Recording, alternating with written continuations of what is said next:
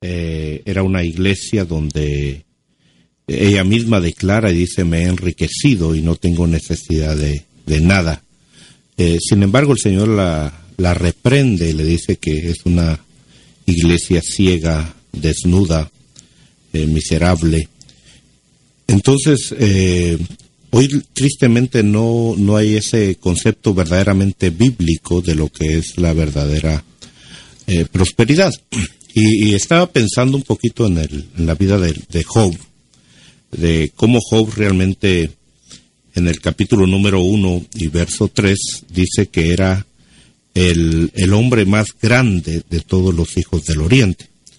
Y, y ahí nos habla de, de, su potencial, de lo que él, él tenía, tenía ovejas, tenía camellos, tenía bueyes, tenía asnas, ah, y pero no era eso lo que lo caracterizó al principio. No es eso lo que, lo que Dios manifiesta de él. No, no habla de, su, de sus propiedades ni de lo que tenía, sino, sino cuando habla con, con Satanás, que Satanás va a, darle cuentas, a lo que Dios eh, enfatiza de Job era que era un hombre intachable, era un hombre recto, era un hombre temeroso de Dios, y apartado del mal. Entonces, eh, como, como decías al principio, o sea, tenemos que, que entender que la prosperidad no es lo que tenemos, sino la capacidad de lo que podemos hacer de acuerdo a lo que somos. Entonces, eh, para mí la vida de Job es un, es un ejemplo muy, muy fuerte y podemos aprender, la verdad, podemos aprender mucho, tal vez eh, si estudiamos un poquito esta mañana, un poquito acerca de la vida de Job. Claro que sí. Eh, la idea es que algunas personas piensan que prosperidad realmente es, y lo más importante es lo externo, como es decir, los, el dinero, las propiedades, ah, la, riqueza en sí. Sin embargo, eh, como decíamos, la escritura dice, hay un salmo que dice que hay quienes pueden cambiar los lugares secos en lugares de, agua, manantiales. Y esto nos habla de ese, de ese poder. Interesante es que, eh, como decía mi hermano Marco Tulio, en el capítulo 1, primero Dios enfatiza su riqueza espiritual, su riqueza interior. Y esa riqueza, hablemos un poquito, Marco Tulio, de esa riqueza interior del hombre. Cuando dice que era perfecto, la palabra perfecto, eh, Está hablando de, de completo, está hablando de íntegro, está hablando de eh, madurez. No está eh, diciendo que no tenía ningún ningún aspecto negativo porque tenía tenía temores, tenía dudas, tenía situaciones, pero ante los ojos del Señor este hombre era completo. Segunda característica dice que era recto, eh, la rectitud. Hoy vemos un mundo eh, que se caracteriza porque no hay rectitud. Sí, realmente eh, cada uno ve su, su lado nada más y, no le importa matar, no le importa robar, no le importa mentir con tal de, alcanzar lo que quiere.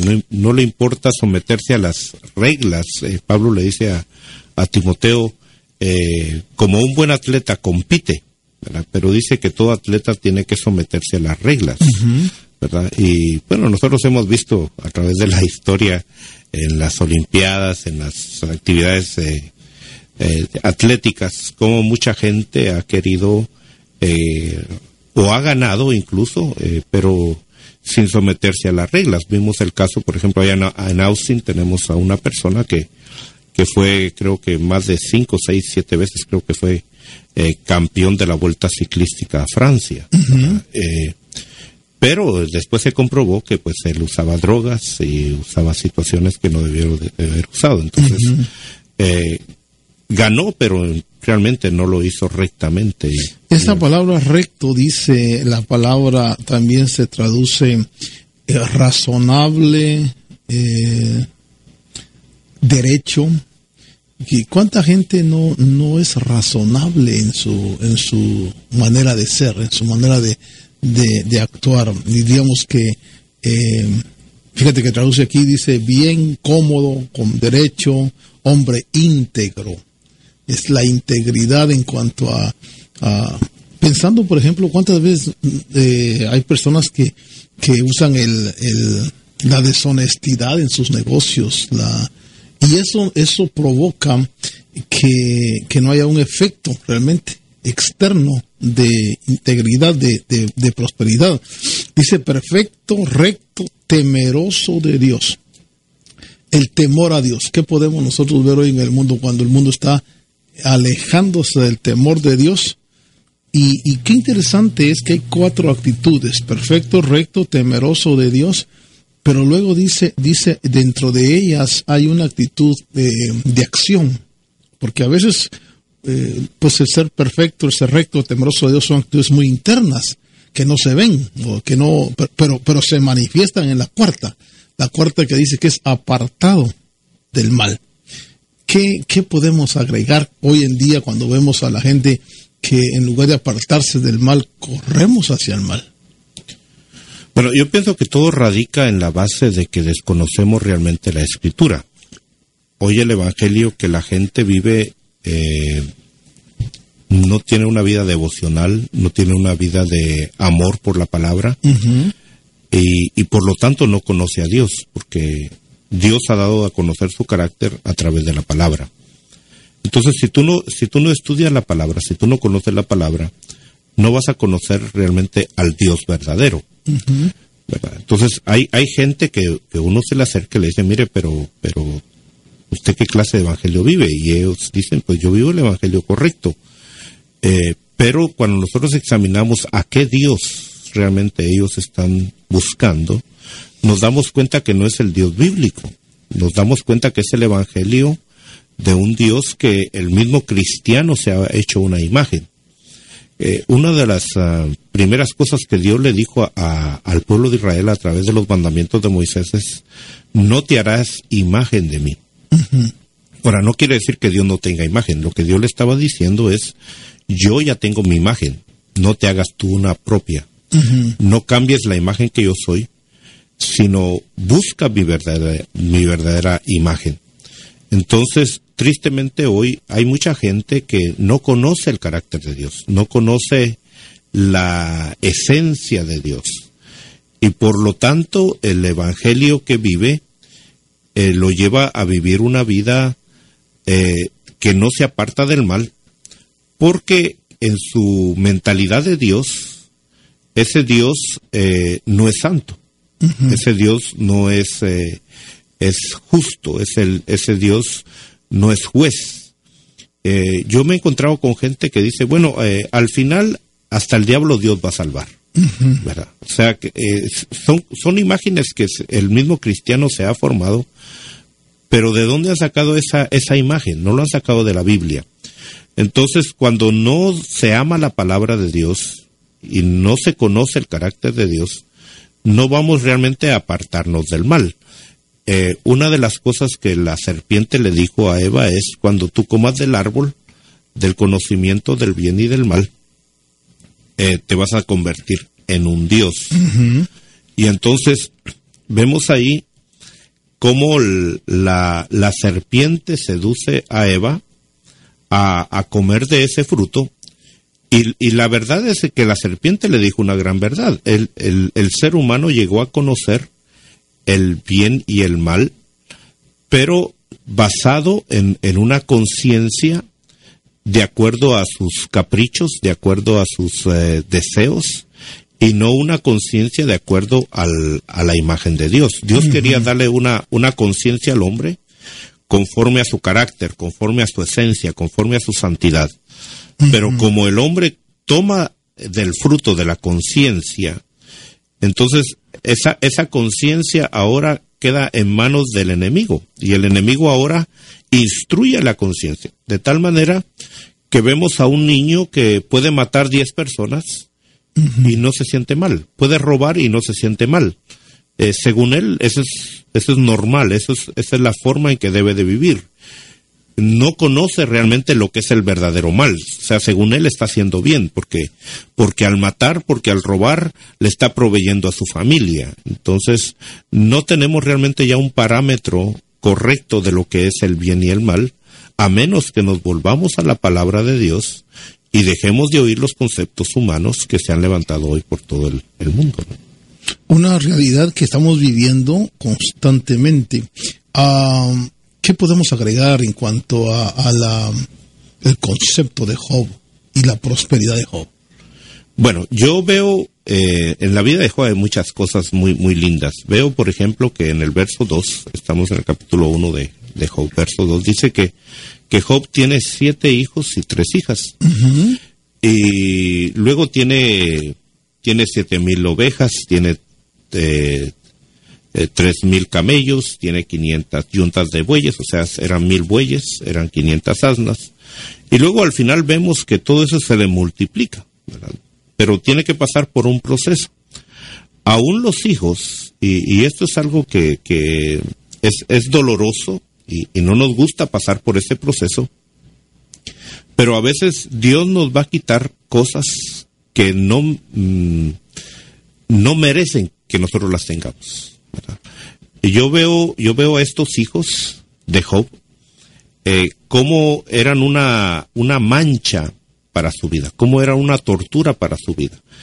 Y aunque Job hizo todo lo posible para salvarlos, porque dice que ellos se reunían, hacían fiestas, eh, y Job dice que presentaba holocaustos por ellos, sin embargo, al final pareciera como que eh, no sirvió de nada la, la, intervención de, Job. Pareciera que sus eh, holocaustos, sus ofrendas no sirvieron, porque al final sus hijos se murieron. Pero yo, yo veo que realmente al final eh, Job tuvo la respuesta de Dios y Dios fue justo porque aunque perdió sus hijos, dice más adelante que Dios le devolvió otra vez diez hijos. Entonces lo que yo veo es que a veces Dios nos puede quitar cosas a nosotros que claro las amamos, las atesoramos, ¿verdad? pero que no son dignas de nosotros. Y, yo, yo, creo en esa, en esa, en ese caminar de dignidad donde tenemos que, que, que examinar nuestra vida. Por ejemplo, el pueblo de Israel fue expulsado de la tierra de Canaán. ¿Por qué? Porque el pueblo no era digno de, ese, de esa tierra. Entonces la tierra lo vomitó. Entonces la, la situación que Job vive aquí es que pasa un momento muy doloroso porque pierde a sus diez hijos, pero realmente esos hijos no eran dignos. Y, una de las cosas que a veces nosotros no aceptamos en el proceso que Dios nos lleva hacia una verdadera prosperidad es eh, perder cosas que según nosotros son buenas, pero que nos están deteniendo y que Dios tiene cosas aún mejores y nos las va a restablecer más adelante, pero ya en una santificación, ya en una en una pureza. Ah, una, de, una duda que yo tengo siempre es si, si los hijos que tuvo Job más adelante fueron de la misma mujer o serían de otra mujer, ¿verdad? Son incógnitas que, que, la Biblia no nos, no nos da la, la respuesta, pero, pero yo sí veo la necesidad a veces de pasar por un proceso y, y hay mucha gente que por eso se desanima con Dios, se frustra con Dios, eh, porque no soporta ese proceso. Dice, Señor, pero si me quitaste esto, yo te dije que no me, no me, no me lo quitaras, yo, yo oré por él, yo te supliqué y al final lo perdí. Tal vez hay, tal vez hay mujeres que, que han perdido un matrimonio, hombres que han perdido un matrimonio, y se, y se preguntan, Señor, pero si, si yo te buscaba en integridad, yo te buscaba genuinamente, ¿por qué pasó esto? ¿Por qué lo perdí? Eh, yo te quiero decir tal vez esta mañana, eh, no perdiste tú. Si, tú. eras esta persona íntegra que buscaba a Dios, no perdiste tú, ¿verdad? Perdió la otra persona, ¿verdad? Tal, hay, hay pastores, por ejemplo, que pierden ovejas, se van ovejas de su rebaño. Y, y la pregunta es, si esa oveja se va, ¿quién pierde? ¿Pierde la oveja o pierde, eh, o pierde el pastor? Si el pastor ha estado haciendo su trabajo, eh, pues que se sienta bien, ¿verdad? O sea, no, no tiene que sentirse mal, no tiene que sentirse frustrado. La gente siempre va a estar un tiempo con uno y otro tiempo eh, se puede voltear. Entonces, eh, en este caso, vemos que Job no merecía tener esos hijos. Job merecía tener unos hijos mejores. pero es difícil, es difícil aceptar la pérdida.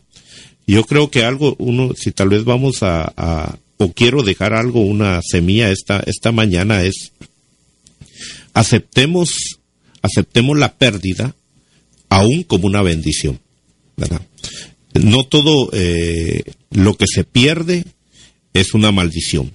A veces eh, se nos eh, enfoca y nos dice, no, es que, es que no podemos perder, no podemos fallar en el, sentido de, de, que se nos quite algo, pero no, no, a veces es necesario que se nos quite lo que tenemos para que Dios nos pueda dar algo mejor. Y eso fue lo que sucedió en la vida de Job. Aún le quitó sus, sus ovejas, sus camellos, sus asnas, y al final se las multiplicó. ¿verdad? Eh, al final dice que las hijas de Job fueron las más hermosas de toda la tierra.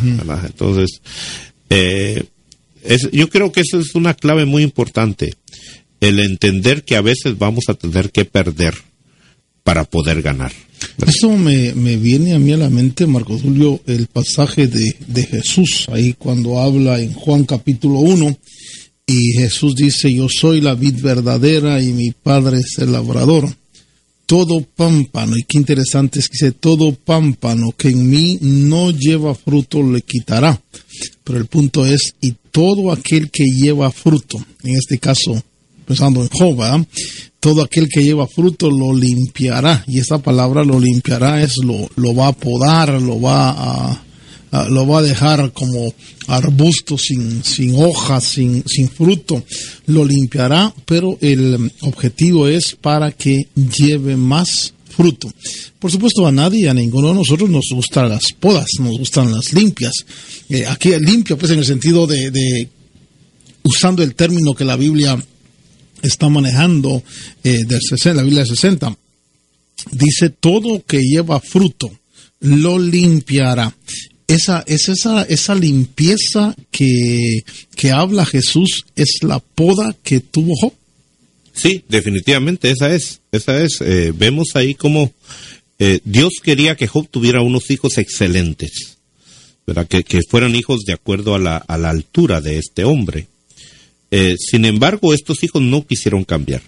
Entonces, Dios, Dios tiene que intervenir ahí y Dios no, no le, no es injusto, ¿verdad? Y eso es algo que tenemos que, que, que mantener siempre nosotros en nuestro corazón. Pasemos lo que pasemos, eh, la situación, por más difícil que sea, nunca atribuyamos a Dios injusticia. ¿verdad? Dios es justo. Lo que el hombre siembra, eso cosecha. ¿verdad? Entonces, eh, digo esto porque a veces, eh, y, ese es el proceso normal de la vida del cristiano, cuando uno viene al Evangelio, eh, uno se va a encontrar muchas veces con que le predican y le dicen, mira, si tú vienes al Evangelio, todos tus problemas se van a acabar. Y esa es una gran mentira. Jesús nunca prometió, la palabra de Dios nunca nos ofrece que todos nuestros problemas van a desaparecer. Lo que el Señor nos ofrece es que Él va a estar con nosotros en medio del valle de sombra de muerte. Él va a estar con nosotros cuando pasemos por el fuego. Él va a estar con nosotros cuando pasemos por el agua y no nos vamos a ahogar. Eh, pero nunca nos ha ofrecido quitarnos los problemas. Lo que nos ha, ofrecido es hacernos vencedores sobre todos los problemas.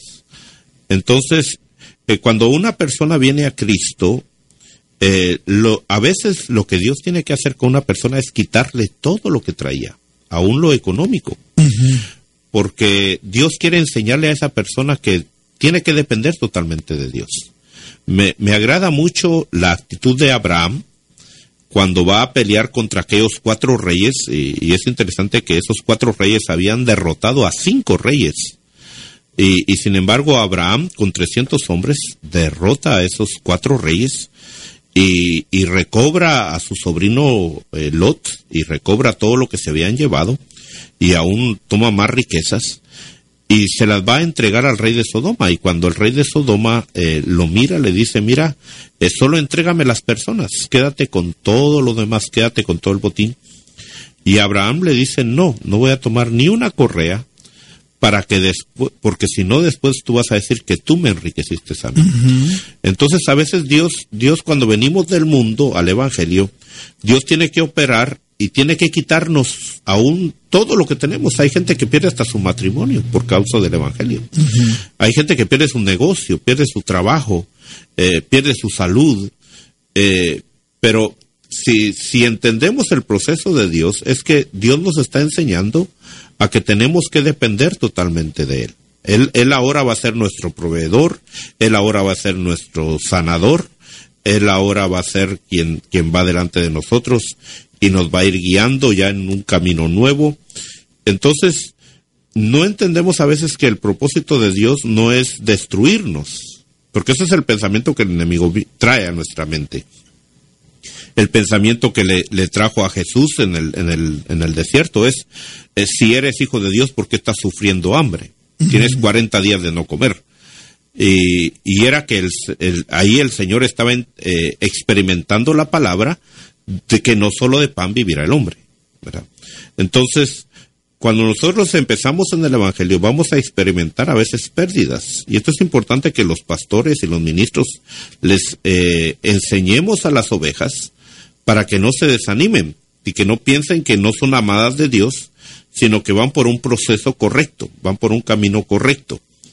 Eh, de una dependencia totalmente de Dios. Me, me, me, agrada mucho la actitud, por ejemplo, de Isaac para con Jacob.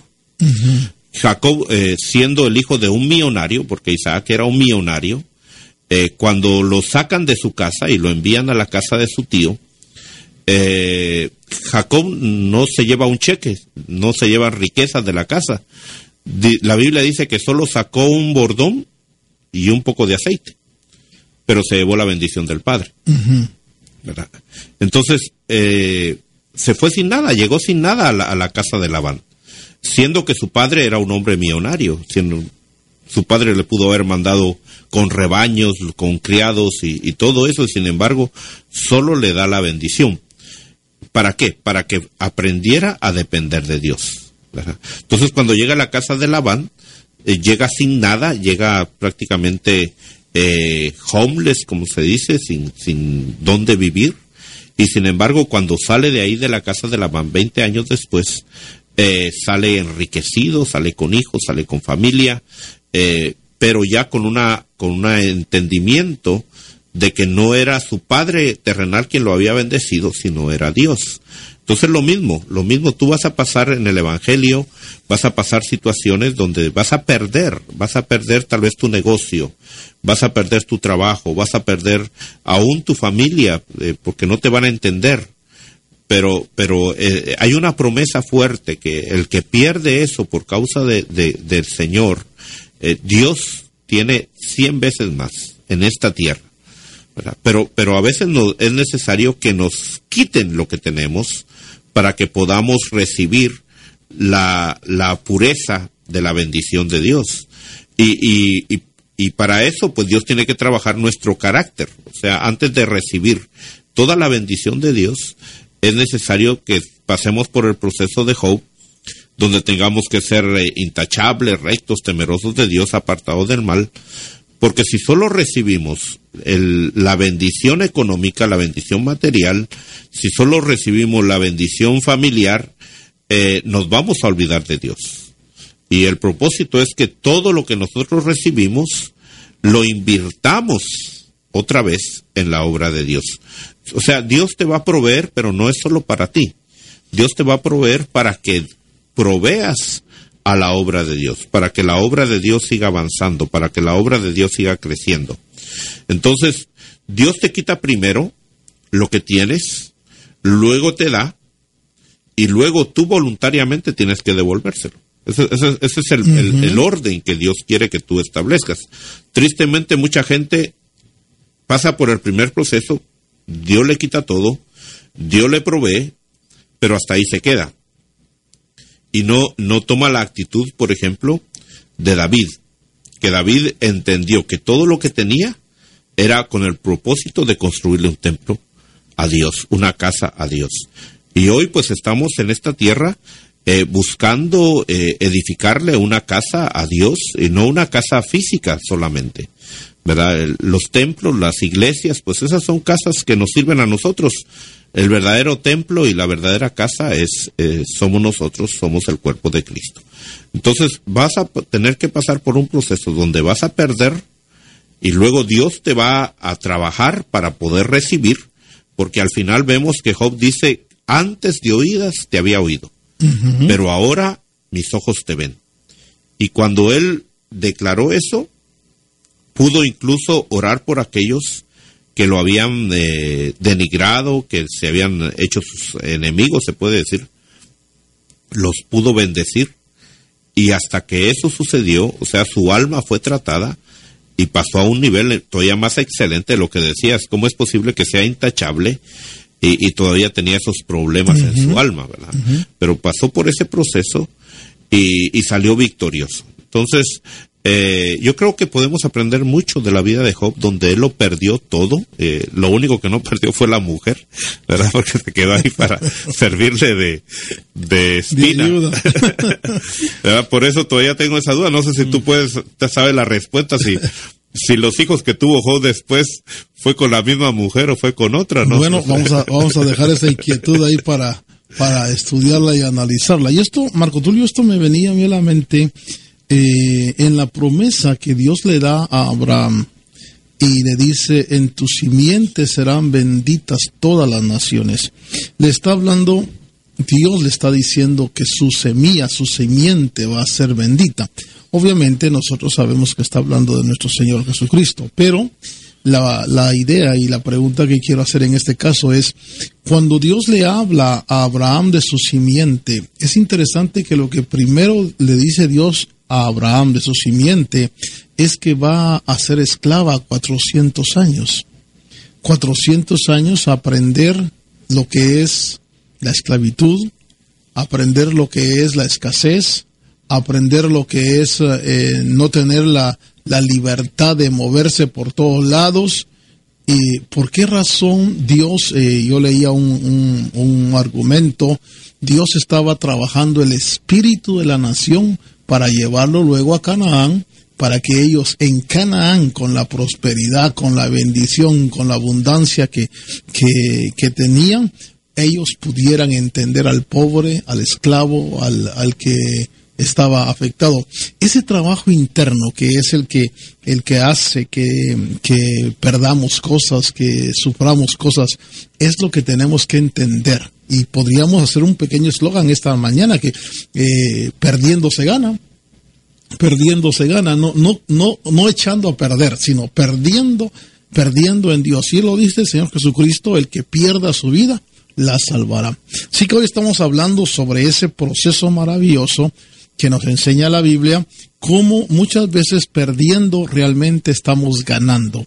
Perdemos en las cosas donde ponemos nuestra confianza terrenamente, pero ganamos en confianza con Dios, ganamos fe, ganamos uh, dependencia de Dios, ganamos confianza esa es la verdadera riqueza que hace que uno más adelante pueda eh, ser efectivo en la obra del Señor. Bueno, hoy estamos hablando con el pastor y apóstol Marco, Marco Noriega, de allá de Austin, ya te estaba poniendo otro pedido yo, de Austin. Si usted tiene alguna inquietud, nos gustaría, bueno, abrimos teléfonos ya para aquellos que quieran eh, participar con nosotros en el programa.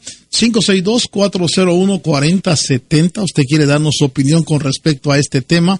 Hoy estamos hablando un poquito sobre esa realidad por qué a veces nosotros, al no comprender los procesos, podemos hasta murmurar, podemos uh, entristecernos, podemos eh, declarar cosas negativas, pero en el fondo Dios está desarrollando internamente una riqueza que nos va a bendecir eh, hacia adelante.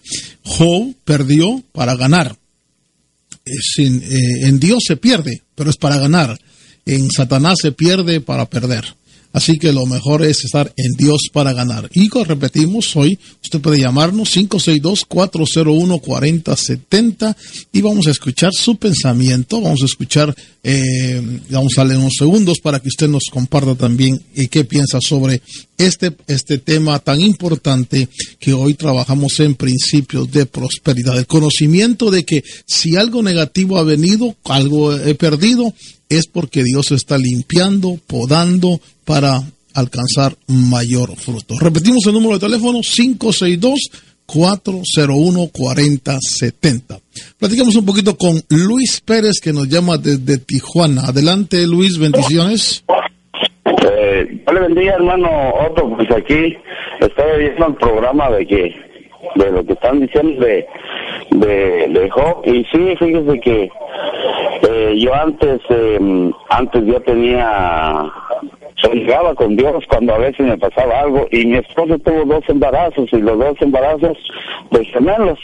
Y ya yo ya le dije y al pues como al mes murieron entonces le dije no pues ya no no nos dejemos así le dije que se haga la voluntad de Dios. Pero la honra y la gloria para Dios porque pues yo dije o sea, dije que sea la voluntad de Dios y ahí a lo que voy es de que ahorita mi esposa está embarazada y la honra y la gloria es para él de que ahorita en, en, solo ese embarazo vienen cuatro niños. Dios mío, qué bendición. Entonces, eh, pues ahí Dios nos enseña de que tenemos que confiar en Él y todo, todo nos, nos, nos sirve para bien a veces cuando dejamos que Dios haga su voluntad. Y yo dije, pues bueno, si ya Dios no quiere que tengamos niños, pues, pues que Él se haga su voluntad. Gracias. con joven, entonces cuatro niños y Dios les bendiga, hermanos. felicidades, felicidades, Juan, y qué bendición que, que Dios te esté concediendo. Vamos a hablar con Ruth también, que nos llama desde Tijuana. Adelante, Ruth, bendiciones. Pastor, bendición, Pastor Otto. Este, yo quiero dar una aportación, algo que escribí aquí rápidamente, dice, hoy en día necesitamos que Dios pueda limpiar la iglesia o a nosotros, nosotros como pueblo, dice, como Jesucristo entró al templo a limpiar la casa del Padre, a todos los que estaban vendiendo y comprando, a todos los chicotíos. Ahora en su gracia necesitamos ser limpiados y quite todo basurita de pecado que haya en nosotros, para que así podamos ver la gloria de Dios y ver que Dios quiere que nosotros hagamos por Él. Amén, Ruth. Porque ahora el Señor es un caballero que nos toca el corazón y, Él quiere pedir, aún nosotros nos pide permiso para entrar y entonces Él hacer en nosotros y nosotros nos queremos que Él haga, si no, pues no se va a hacer así tampoco. Ahora estamos en la gracia de Dios, ya no va a entrar con el chicote y sasa en el lomo darnos a cuanto se atraviese, no. Ahora en su gracia nos pide Él como caballero permiso, pero ya depende de nosotros si o no le permitamos que Él haga lo que tiene que hacer nosotros, si queremos. Gracias por tu pensamiento, Ruth, y bendiciones. Juan nos llama desde Fontana. Bendiciones, Juan. Dios lo bendiga, hermano. ¿Cómo están? Bien, gracias. Dinos, Juan. Ando aquí este, manejando y se, fue la señal, pero sí, este, estaba oyendo acerca de lo que están hablando ustedes de Job. Uh dice que en, el libro de Job, en cuanto uno empieza a hablar, a leerlo, se ven ahí una, una eh, grietas que se ven ahí en, la vida de Job. Por lo menos, figúrese que por lo menos dice que él hacía sacrificio por todos los hijos, pero no dice que hacía un sacrificio por él. Y el sacerdote, o sea, él se, justificaba, pues. Ahora bien, cuando uno empieza a leer, entonces uno va viendo que dice en la tierra, ¿en cuál tierra? En todo, en todo el cosmos. No, no, no, en la tierra de Ur. En otras palabras, yo puedo ser perfecto en el complejo de apartamentos donde yo vivo, en la, cuadra donde yo vivo, con respecto a otros porque están peores que yo. En otras palabras, yo entiendo esto, hermano, que por lo menos este, la Biblia llama a Lot el justo, Lot. ¿Por qué? Porque había una gran depravación allá en, esas ciudades, pues, donde él vivía. Entonces a él lo, lo, consideran justo, pero no era tan justo, porque si nosotros leemos más la vida de él, mire, está embarazó a las dos hijas, pues. Ahora uno dice, ah, las, las hijas fueron las culpables. No, no, no. Algo miraron las hijas en él para, para actuar de esa manera. En otras palabras, hermano, yo pienso que todo, en todos nosotros, pues, ahora, los tratos de Dios es con ciertas personas. Por eso, por eso Dios es que reprende a los, a los, a los hombres que lo estaban corrigir, trataban de corregir a él. Pero no es que aquellos estaban tan mal también. Lo que pasa es que Dios tiene un trato con Job. En, cuando le dice ahora por ello, es que lo que, lo que le está diciendo Dios, mira, mira, con ustedes no tengo trato yo, es con Job. A Job, es, eh, mi trato conmigo es con Job. Entonces, lo, lo, que podemos ver de Job es la misericordia de Dios en tratar con él. Ahora no le quitó las cosas porque oh, un antojo de Dios, como tiene, no, no, no, no, no. Dios quería corregirlo a él. Porque entonces, entonces, nosotros viviéramos de decir, ah, no, no, no, mejor yo no tengo nada, porque no, no, no, no, no. Eh, o sea, Dios tenía, el libro de Job es, un poco este extenso para, para hablar de pero sí hay, hay, una grieta que en cuanto nomás empieza a leer la Biblia, la, la Biblia uno, hablo una hay unas grietas ahí en la vida de Job. Gracias. Muchísimas gracias, hermano. Me dio, Vaya, Juan. Gracias por llamarnos y bendiciones. Gracias por tu pensamiento. María nos llama desde San Diego. María, adelante, bendiciones. Bendiciones, hermano Otto. Mire, eh, quiero dar un testimonio breve de que yo estaba, eh, tenía un trabajo eh, que me gustaba así, pero que yo sentía que necesitaba ganar un poco más. Ah, pero me, me corrieron injustamente del trabajo y yo dije, ay Dios mío, y de por sí, de por sí estaba yo en, deseando ganar más, más sin embargo me echan del trabajo injustamente. Ahí tiene que, que, que solicité un trabajo en una empresa donde era muy difícil que contrataran a uno a mí me contrataron y yo ganaba cinco veces lo que ganaba en el otro trabajo donde me mm. corrieron injustamente. Fue bendición de Dios, porque yo ahí ganaba mucho más. Qué bien, nos alegramos bastante María por tu testimonio y bueno, gracias a Dios por esa esa bendición, ¿verdad? Bueno, si usted nos quiere llamar, estamos hoy platicando con el apóstol Marco Tulio Noriega, que nos visita desde Austin, platicando, quizás podríamos decir como este eslogan, eh, eh, perdiendo, ganamos en Dios. Todo aquel que pierde algo en Dios, en el camino de Dios, es porque Dios está limpiando, purificando, eh, haciendo avanzar el plan de Dios. Como dice Juan capítulo 15, capítulo 14, perdón, dice todo pámpano que en mí no lleva fruto lo quita, pero el que lleva fruto no tiene garantía que no lo va a trabajar Dios, o sea que al, que fructifica está en las manos de Dios. Diríamos que Dios es un empresario que no se conforma con fruto, quiere mucho fruto. ¿Qué dices? Sí, definitivamente. Eh, el amor de Dios es tan grande para con nosotros eh, pero tenemos que conocer a ese Dios, porque si no conocemos a Dios, no sabemos cómo Él va a trabajar, y ese es, ese es un, factor muy importante, eh, donde el enemigo mete su cizaña y dice, mira, estás pasando por eso, por eso Dios no te ama. Eh, ¿Cuántas veces, por ejemplo, nosotros hemos querido que Dios cambie a nuestros hijos, cambie nuestro cónyuge, y le, le clamamos a Dios, le decimos, Señor, cámbialo, cámbialo, transfórmalos.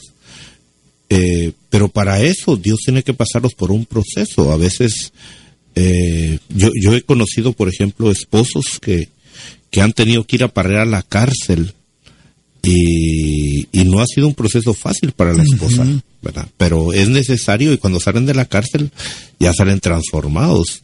Hay hijos que, que no quieren buscar a Dios y, y tienen que pasar a veces por un accidente o, o tal vez perder trabajo y situaciones difíciles.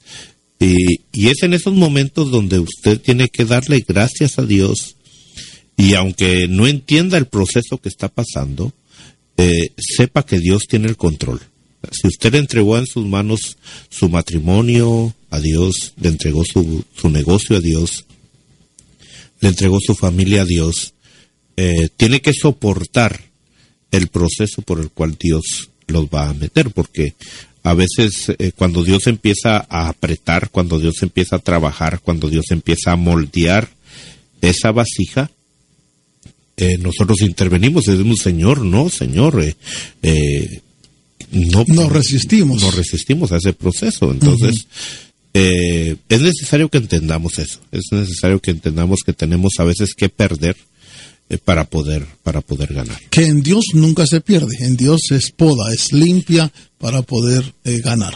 Y mucho más, multiplicado como Job. Duplicó todas sus sus ovejas, y si usted lo lee, del capítulo 1 y el último capítulo, es exactamente eh, Dios tiene el control total. Y ahí es donde usted ve que Dios tiene el control total. Porque en el capítulo 1 eran siete mil ovejas. En el, en el último capítulo son catorce mil ovejas. En el capítulo 1 son tres mil camellos. En el, en el último capítulo son seis mil camellos. Y lo mismo con los bueyes y lo mismo con las andas. Exactamente duplicado. Eh, y Después del proceso. sí. O sea, es Dios ahí diciendo, mira, ahí está mi sello no es casualidad, ¿verdad? No es casualidad que se duplicó, sino es, fue mi mano la que duplicó. Bien, vamos a platicar con Elizabeth que nos llama desde Tijuana. Elizabeth, bendiciones, adelante. ¿Hola? Sí, te escuchamos, hermana, dinos. ¿Aló? Dios le bendiga, hermanito. Dios le bendiga. Estoy escuchando lo que esté dando el mensaje poderoso. Eh, la verdad que eh, quiero opinar ¿no? sobre la palabra de Dios. Es muy linda, muy preciosa. Eh, nosotros no lo hemos venido a pasar bien acá. Dios siendo Dios, Jesucristo siendo el dueño de todo, el Padre Jehová lo envió. No la pasó bien. Nosotros estamos en la palabra de Dios por gracia, porque nos creó. Y Él nos va a bendecir, prosperar primeramente espiritualmente. A veces la gente está equivocada, piensa que Dios nos va a enriquecer con cosas materiales. Todo es necesario, todo lo material es necesario, todo, más que todo es tener a Dios en nuestro corazón y ser obedientes, porque todas las cosas que están pasando es por la desobediencia. Y Jesucristo alcanzó, alcanzó y subió a los cielos por obediencia, y eso es lo que quiere Dios. No tanto buscar lo material, porque ya todo lo tenemos, buscar más lo, lo espiritual. Eso nos va a llenar, nos va a llenar de amor, sabiduría de lo alto y nos va a tener compasión, la misericordia que Dios tiene con todos nosotros. Dios me lo bendiga. Gracias, Elizabeth. ese es el Job que tenemos que ser nosotros, ser imitadores de Job y de Dios, que es amor. Él tiene muchas virtudes y debemos ser imitadores de Él. Perfecto, Gracias por tu, por tu pensamiento y compartir con nosotros. Bueno, hoy estábamos hablando entonces de que muchas veces cuando estamos en ese proceso de que perdemos o estamos siendo podados, eh, se me, no sé por qué se me imagina los rosales de mi casa, a veces están llenos de rosas, llega el jardinero y me los deja todo pelones y, y el rosal se ve triste, apagado, se ve sin vida, pero el fruto que vendrá después, todo proceso va a producir un fruto en Dios todo proceso va a producir un fruto abundante en Dios. Marco, nos quedan unos cinco minutitos para irnos del programa.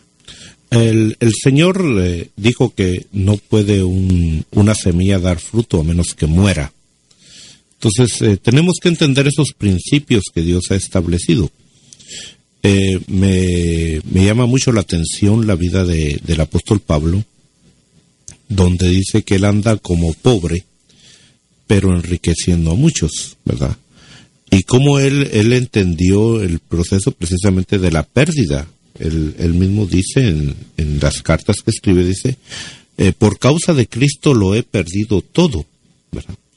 Eh, yo siempre digo, o, Pablo era un loco, un masoquista, o Pablo entendía cosas que nosotros no entendemos.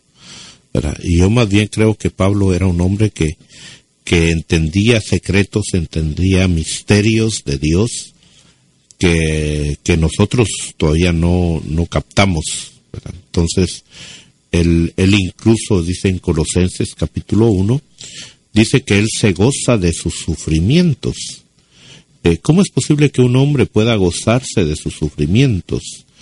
A menos, a menos que entienda que va, va a haber un fruto es como el, proceso de una madre que va para poder tener en sus brazos a su hijo, tiene que pasar por un momento muy doloroso.